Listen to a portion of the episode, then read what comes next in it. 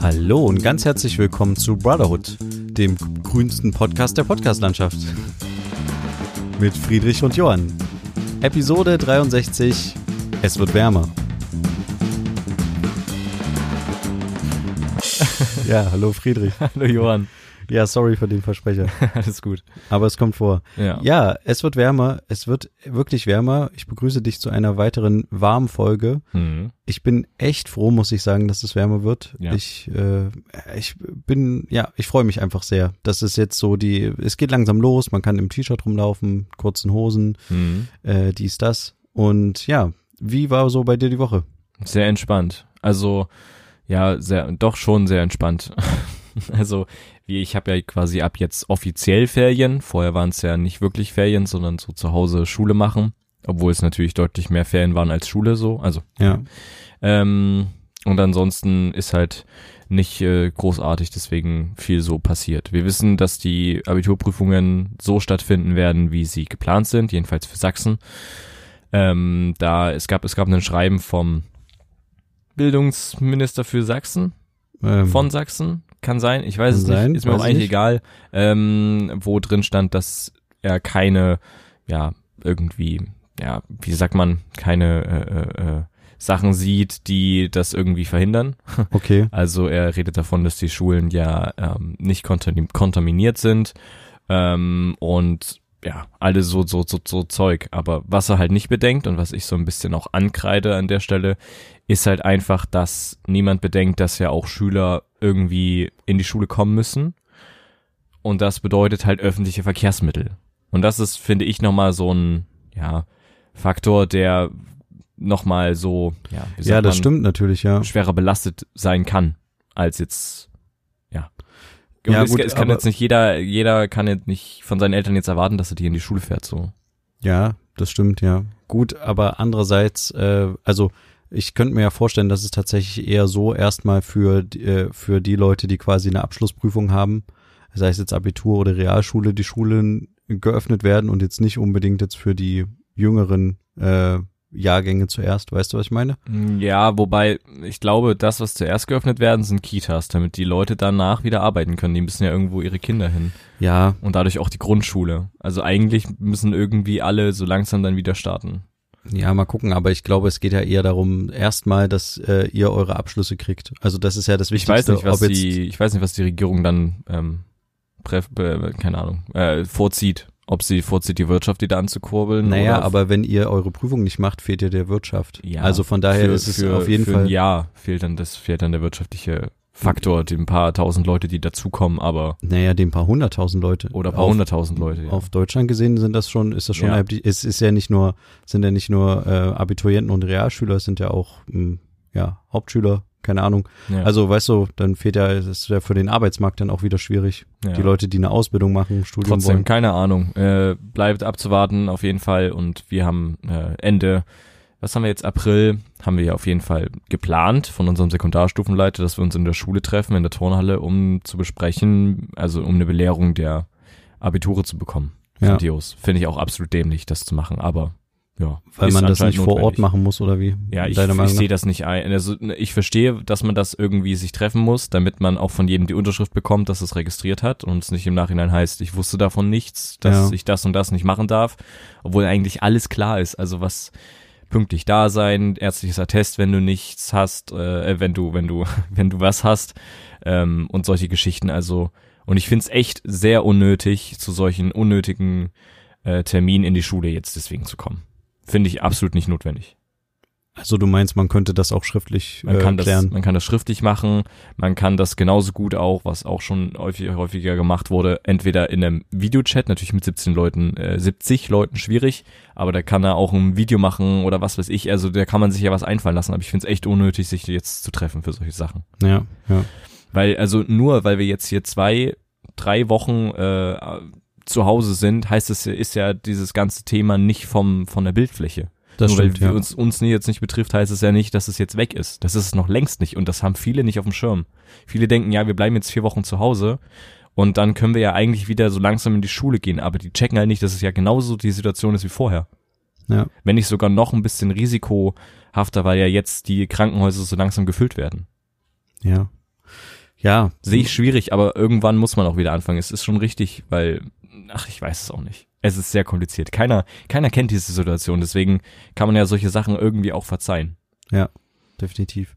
Naja, ich denke aber jetzt auf no, nochmal auf die Schule bezogen, es wird euch auf jeden Fall quasi auch ähm, angerechnet, dass ihr der Corona-Jahrgang dann quasi wart. Das ist Also- halt die, das ist halt die Frage. Also es gab ja diese Petition, von der ich mal geredet habe. Genau, ja. Und ähm, da ist so die Angst, also die ist übrigens nicht durchgekommen, dass man so ein Durchschnittsabitur bekommt von den Sachen, die man bisher hat und jetzt nicht großartig noch Prüfungen machen muss. ja. Ähm, aber da ist halt der Punkt, dass es halt sein kann, dass es nicht so richtig, ja, ja, äh, angerechnet wird, das Ganze. Also Ja, aber ich glaube, ihr könnt dann, wenn ihr euch irgendwo bewerbt und man sieht, in welchem äh, Jahr ihr euren Schulabschluss gemacht habt, dann äh, wissen die Leute, ah ja, das war der Corona-Jahrgang Ja. 2020. So. ist die Frage. Na, ja, bestimmt, aber vielleicht auch nicht. ich weiß es nicht. Ja.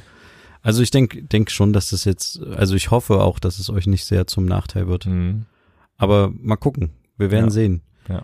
Aber ich habe äh, nochmal in den äh, ja, Auszügen, die unser Opa uns hinterlassen hat, äh, recherchiert und, also was heißt recherchiert? Ich habe es nochmal gelesen und nochmal jetzt vorbereitet für die Folge. Mhm. Ähm, für diejenigen, die das letzte Woche nicht gehört haben, äh, wir haben die ähm, Lebensgeschichte von unserem verstorbenen Opa, ähm, die in der letzten Folge ähm, ausgegraben und quasi äh, zehn Minuten äh, vorgelesen daraus. Er hat das quasi aufgeschrieben und verschriftlicht. Und äh, Friedrich kannte das noch nicht. Und äh, ja, jetzt äh, könnten wir eigentlich zum zweiten Teil fortschreiten ähm, und daraus einen kurzen äh, Auszug vorlesen. Im ersten Teil ist passiert, dass er ja geboren wurde und aufgewachsen ist in seinem Dorf und ähm, hat das erste Mal Berlin besucht und war da als ähm, kleiner Junge schwer beeindruckt, was da alles so ähm, aufgestellt wurde an militärischen Sachen. Und genau, jetzt äh, kehrt er wieder zurück in sein Dorf. Und da, ja, würde ich einfach an der Stelle jetzt mal wieder vorlesen. Mhm. Zu Hause kam ich wieder auf den heimatlichen Boden und ich wurde Ministrant in unserer St. Michaelskirche. Unser Pfarrer Kurt Sauer war von kleiner Gestalt und gebückter Haltung. Er hatte noch den echten Berliner Humor aus seiner Heimat mitgebracht. Er erzählt uns einmal in der Religionsstunde, dass er als Kind beim Kirschenpflücken von der Leiter gestürzt war und sich das Genick gebrochen hatte. Man war der Meinung, er müsse sterben und hatte ihn auf sein Krankenlager gebettet und eine Kerze angezündet. Im Gebet versunken warteten die Eltern auf seinen Tod, der aber nicht kam, denn er wurde wieder gesund, hatte jedoch einen sichtbaren Knick in seiner Gestalt erhalten. Vielleicht war das gerade der Grund für seine lebenslustige Art, mit der er mit uns umging und uns die biblischen Geschichten vermittelte. Der Oberministrant, ein älterer Bruder, einer meiner heimlich verehrten Schulfreundin, lehrte mich alles, was man so wissen musste, um sich im Altarraum würdig zu bewegen. Ich war jedoch ein zu klein geratener Schwächling, der den Anforderungen nur schwer gewachsen war. Das wurde mir einmal beinahe zum Verhängnis, als ich das schwere Messbuch auf einem für mich hohen Ständer auf der anderen Altarseite tragen musste, wie es damals noch üblich war. Es rutschte mir über den Kopf und wäre beinahe über mich hinweggefallen, wenn nicht mein Pfarrer in weiser Voraussicht hinter mir gestanden hätte. Das Ministrantsein damals hatte auch eine für mich schwere Aufgabe, denn es wurde zu Beginn der Messe das Stufengebet abwechselnd mit dem Priester gebetet, und zwar lateinisch. Wer weiß, wie lange und wie oft ich die lateinischen Strophen gelernt habe. Einige Verse bekomme ich heute noch zusammen, nur die meisten Priester nicht mehr. Eines Tages sagte mein Vater, der in der Partei der NSDAP war, nun musst du auch ein Pimpf werden. Pimpf war die Vorstufe der Erziehung zur Hitlerjugend, der HJ. Arglos wie ich damals war, nahm ich das auch widerspruchslos an. Meine Eltern besorgten für mich die entsprechende Kleidung. Eine kurze schwarze Hose, ein Braunhemd und kurze schwarze Söckchen. Die HJ war zu dieser Zeit schon erstaunlich gut durchorganisiert. Denn um mich auch richtig einzuordnen, bekam ich auf meiner linken Schulterklappe einen großen Knopf mit der Nummer 34, die das Gruppenfähnlein festlegte. Dazu gehörte natürlich auch die entsprechende Frisur, den sogenannten Hitlerscheitel. Als ich mich das erste Mal im Spiegel betrachtete, war ich vor mir selbst erschrocken. Nun musste ich auch jede Woche zu Dienst, um zu lernen, wie man in der Reihe steht und wie man marschiert, wie man grüßt und sonst noch. Naja, nur den Scheitel ohne Hitler natürlich habe ich davon heute noch. Zunächst war noch alles zu ertragen, und wenn ich ehrlich bin, machte es auch noch Spaß. Was mich aber überraschte, war mein Oberpimpf. Verzeihung, der HJler, der einen Schulterriemen tragen durfte, denn er war auch bis jetzt mein Oberministrant. Der ältere Bruder von, ihr wisst schon, wen ich meine. Der hatte sich für meine und noch für ein paar andere Pimpfe ein Aufnahmefest ausgedacht. Das begann natürlich mit einer kleinen Schlägerei, bei der ich als Schwächling den sogenannten kürzeren zog. Zudem gehörte noch eine ganz gemeine Sache, in der ich in einen dunklen Raum geführt wurde, um von mir ein Foto zu machen. Dabei wurde ich am Kopf gedreht und dirigiert, um die bestmöglichste Position für das Foto zu finden. Was ich nicht wusste, war die Gemeinheit, dass der Dirigent immer mal mit seinen Händen in einer Schachtel fasste, in der sich Ofenruß von bester Qualität befand. Nun kam der Moment, in dem das Licht anging und ich in den Spiegel sehen durfte. Da sah ich nun, dass ich mich von einem stolzen Uniformträger in einen Schornsteinfeger verwandelt hatte. In diesem Moment bekam mein Vertrauen zu der ganzen Sache einen spürbaren Knacks. Zu Hause hatte meine Mutter noch eine ganze Weile zu tun, um mich wieder zurückzuverwandeln. Als ich dann eine Woche später wieder zum Dienst kam und ich wegen meiner erkannten Unsicherheit eine Portion Prügel bekam, war es das letzte Mal, dass ich zu diesem Dienst erschienen war. Zu Hause gab ich meinem Vater die ganze Kleidung zurück und sagte entschieden, dahin gehe ich nie wieder. Als ihm meine Mutter noch Vorwürfe machte wegen des Schornsteinfegers, nahm er meinen Entschluss an und der ganze Nationalsozialismus hatte für mich mit allen seinen Erscheinungsformen, außer dem schon erwähnten Scheitel, ein Ende gefunden. Punktum, ich wurde wieder mit ganzem Herzen Ministrant und hieß von nun an in der Schule nur noch der Kirchenjunge. Das störte mich wenig, denn mein Pfarrer tröstete mich umso mehr mit der Nachricht, dass der Oberministrant nicht mehr zur Kirche kommt, weil er lieber HJler sein wollte. Damit waren die Fronten zwischen Kirche und Staat letztendlich auch auf höchster Ebene geklärt. Seit der Zeit habe ich nicht wieder mit ihm zu tun gehabt, und ich kann mich auch nicht mehr wieder entsinnen, wo er geblieben ist. Da einige Zeit später Kriegsgefangene in unserer Gegend Panzersperren bauen mussten, weiß ich noch, dass die HJler diese bewachen und später auch verteidigen mussten. Sollte er dort eingesetzt worden sein und bis zum Ende an einem dieser Sperren geblieben sein, so hat er sicher sein Leben dabei eingebüßt. Für die anrückenden T-34, Panzertyp der Sowjetunion, war eine solche Sperre kein Hindernis und die Verteidiger hatten keine Chance. Aber so weit ist es jetzt noch nicht in unserem Ablauf der Geschichte. Zunächst erinnere ich mich an eine Begegnung mit Soldaten, die ab und zu durch unser Dorf kamen, weil sie an die Front mussten. So zum Beispiel eine Abteilung, die zur Artillerie gehörte und noch mit Pferd und Wagen ausgerüstet war. Im Gasthofgelände meiner Tante blieben sie über Nacht. Sie versorgten sich so gut es eben ging und ein Offizier, sagen wir ein Rittmeister, rief mich zu sich und sagte, Du weißt doch sicher, wo es hier einen Bäcker gibt. Bei dem hol mir ein paar Kuchenstücke zu Kaffee trinken. Hier ist ein Fünf-Mark-Stück. Natürlich wusste ich, wo der Bäcker zu finden ist. Keine fünf Minuten von hier, also nix wie hin. Dort sagte ich dem Bäcker, meine Tante hat heute eine Einquartierung zu Besuch und ein Offizier hat mich hergeschickt, um Kuchen zu holen. Hier sind fünf Mark. Etwas hilflos sah sich der Bäcker im Laden um und sagte, Sofort äh, Warte einweichen. Er machte zwei große Tüten aus Zeitungspapier und füllte sie bis oben hin mit dem, was er gerade noch zu packen bekam. Hier ist alles, was ich noch habe, sagte er und gab mir noch ein paar Geldstücke zurück. Wenn es nicht langt, dann komm noch einmal zurück. Ich schwankte mit den Riesentüten bis zu meinem Auftraggeber und berichtete ihm die Situation. Ach du meine Güte, sagte er und lachte dabei. Ich habe doch nicht gesagt für fünf Mark Kuchen. Hallo, rief über den Hof. Kommt mal alle zu mir her, wir machen eine Kaffeepause, es langt für alle. Naja, wenn ich heute bedenke, dass ein Stück Pflaumenkuchen vom Bäcker etwa drei Pfennige kostete, so muss ich wohl noch ein paar Mark als Rückgabegeld wieder übrig gehabt haben. Immerhin war das Fünf-Mark-Stück mit dem Bild eines Mannes mit Schnauzbart verziert und auch noch aus Silber. Für fünf Euro hätte ich heute nicht so viel Kuchen bekommen, wie sich doch die Zeiten ändern. Ein anderes Mal sah ich eine Gruppe Soldaten, die wohl bei dieser Truppe noch nicht richtig angekommen waren. Sie standen in Reihe und Glied und sollten üben, wie man das Gewehr auf und abnimmt. Bei dieser Übung fiel einem Soldat das Gewehr aus der Hand. Das wurde auf die übelste Weise bestraft. Bei dieser Maßregelung wurde mir klar, dass es wegen der Bedeutung der Waffe im Zusammenhang mit dem Krieg keinen Spaß gibt. Wiederum ein anderes Mal machte eine Anzahl Panzer in unserem Park eine längere Pause von einigen Tagen. Einer davon hatte dabei eine Sonderstellung, es war der neueste Typ, ein Tiger. Dieser Typ war besonders stark, mit hartem Stahl gepanzert und konnte auch viel schneller fahren. Das wurde den sich interessierten Leuten aus unserem Dorf immer wieder verkündet, damit auch jeder an der Überlegenheit der deutschen Wehrmacht glaubte. Mich interessierte aber etwas, das nichts mit dem Krieg zu tun hatte, nämlich die Gulaschkanone. Dort roch es schon von weitem ganz besonders lecker, und der Koch erlaubte mir auch etwas mitzunehmen. Schnell rannte ich nach Hause und ließ mir von meiner Mutter eine Milchkanne geben. Diese füllte mir der Koch und die ganze Familie, die damals erst aus drei Personen bestand, ließ sich zu Mittag eine Linsensuppe mit Rauchfleisch schmecken. Damit gingen die ersten Begegnungen mit dem auf uns zukommenden Krieg, die man noch als harmlos bezeichnen kann, zu Ende. Was nun kam, war entschieden ernster, denn eines Tages kamen durch unser Dorf die ersten Flüchtlinge. Sie kamen in Pferdewagen, winterlich eingehüllt, mit dampfendem Atem von Mensch und Tier.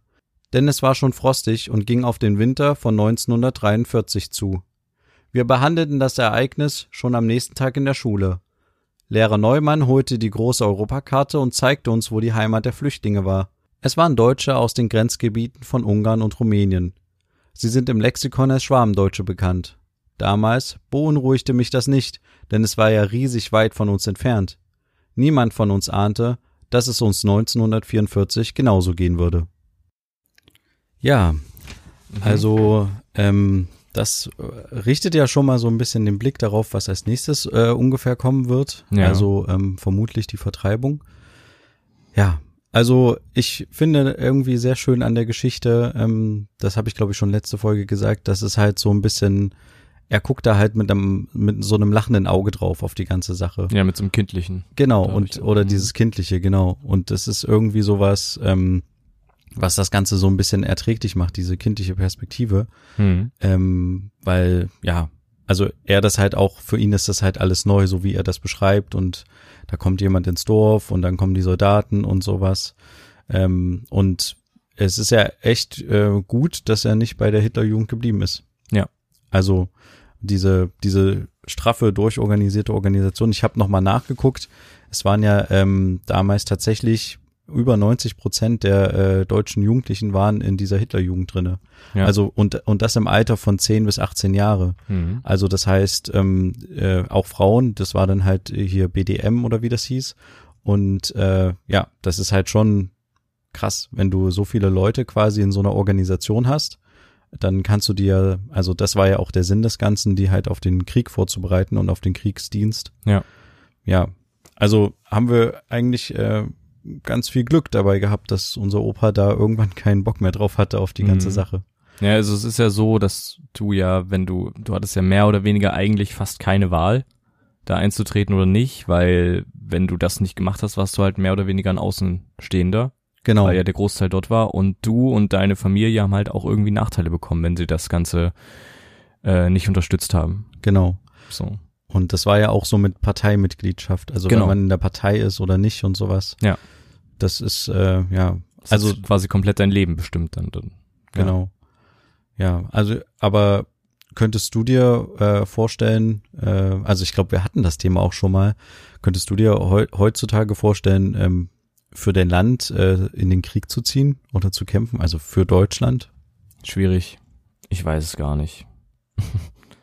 ähm, das ist so schwierig, so von aus aus einem komplett anderen Zeitalter das so zu beurteilen. Also ich meine, man äh, arbeitet sowas Ganze ja in Geschichte auf und sowas und weiß, wie äh, wie krass das ist und wie schlimm das ist, war, ähm, dass es heute immer noch solche Gedanken gibt, die in diese Richtung gehen. Ja, ähm, ja. Aber ich weiß nicht, also ich weiß sowieso nicht, was ich in der Zeit ge gemacht hätte, so, also wie ich gehandelt hätte, aber glaub, das kann man nie Das kannst sagen, du gar oder? nicht sagen. Also, also ihr, alle würden natürlich sagen, hätte ich niemals gemacht oder sowas, aber du bist halt überhaupt nicht, bist halt überhaupt nicht drin und hast gar keine Ahnung, was da eigentlich äh, für Druck auch herrschte und sowas. Ähm, ja, und dass du gar keine Möglichkeit hattest, hattest dich zu wehren, aber äh, zu wehren, aber aus heutiger Sicht würde ich heute für mein, für mein Land äh, in den Krieg ziehen? Das kann ich irgendwie nicht beantworten. Ich weiß es gar nicht. Habe ich noch nie drüber nachgedacht. Aber siehst du denn, äh, das ist vielleicht auch eine interessante Frage, siehst du denn ähm, Deutschland als dein Land an oder deine Heimat oder wie auch immer man das sagt? Also ich ja. ich wollte jetzt nicht den Heimatsbegriff zu hochhängen, aber ähm, okay.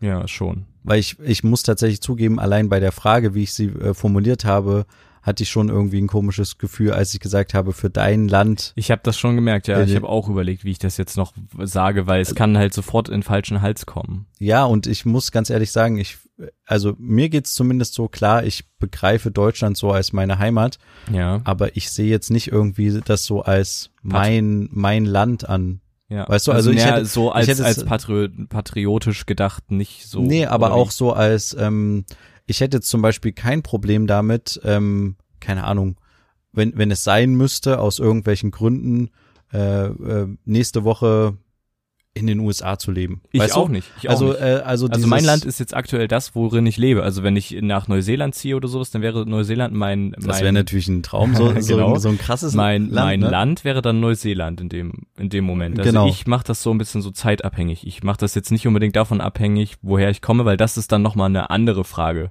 Mein mein wie sagt man dann mein ähm, Wohnort. Nee, was Ja. meinst du? Also, ja, wie sagt man das aufs Land bezogen? Mein Wohnland? Nee, also mein Geburtsland? Wie sagt ja? Herkunftsland. Mein, ach so, ja. Ja.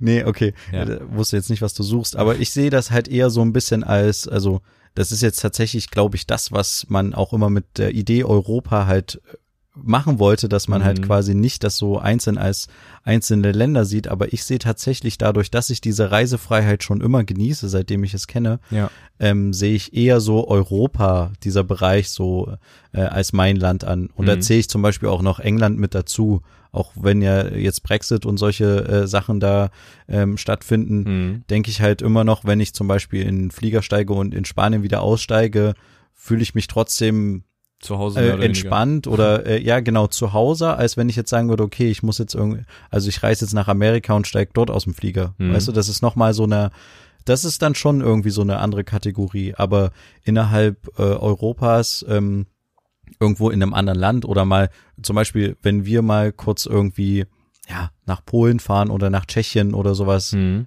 das ist dann irgendwie jetzt nicht so, oh, ich bin jetzt in ein anderes Land eingereist, sondern das ist halt, oder?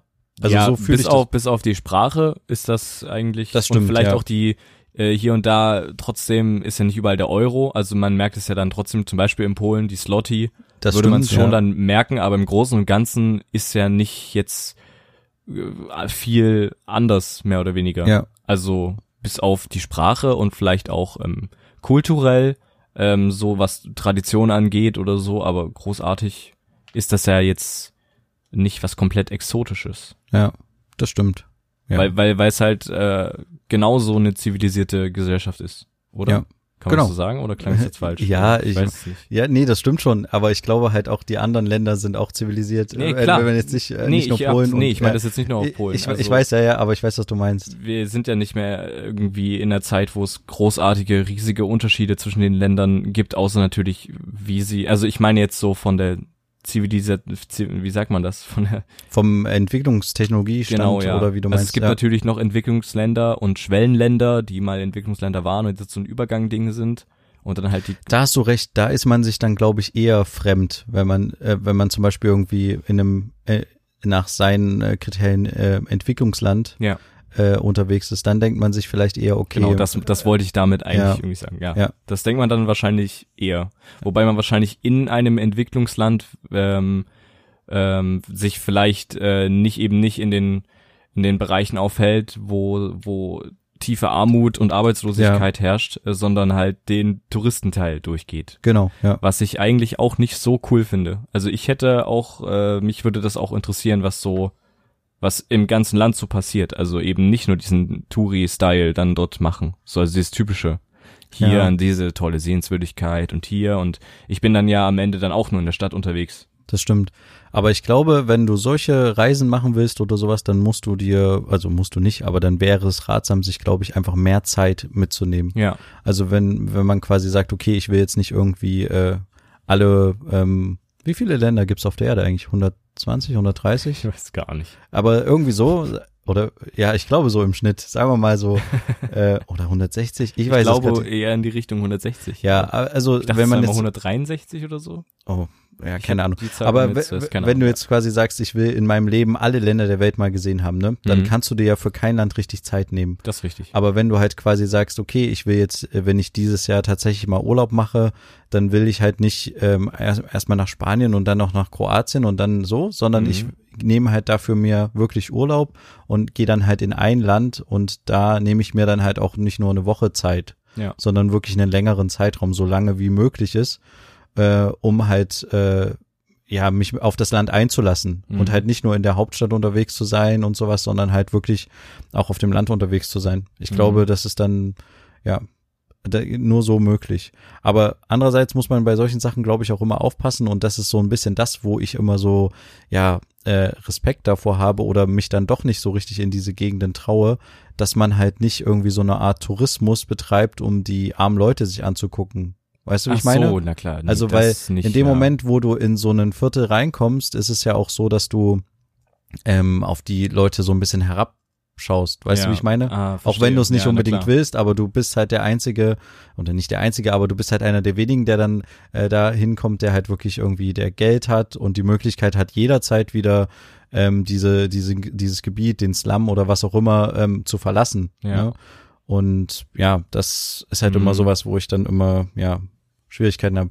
Und das Mhm. i- war tatsächlich über, übrigens auch ein Grund, äh, oder was heißt ein Grund, das war tatsächlich auch ein, ein schwieriges Erlebnis, als wir auf diesem äh, Seenot-Rettungsschiff unterwegs waren. Mhm. Da hatte ich tatsächlich auch immer so ein bisschen das Problem, oder ich glaube, es ging allen auf in der, in der Crew so, äh, dass man irgendwie, wir hatten halt die Möglichkeit, oder wir wussten halt, dass wir jederzeit wieder in Deutschland sein können oder ja, wir bleiben halt irgendwie ein paar Tage auf See und ähm, sind irgendwie politische Geiseln für einen, für einen Zeitraum, aber Mhm. wir haben die Möglichkeit, wieder in unser Land zurückzukehren oder nach Europa und ähm, haben da eine Perspektive Ja. und hatten halt auf der See, auf hoher See halt auch ähm, ja ein gewisses Privileg, weil wir halt beispielsweise auch was anderes gegessen haben als die.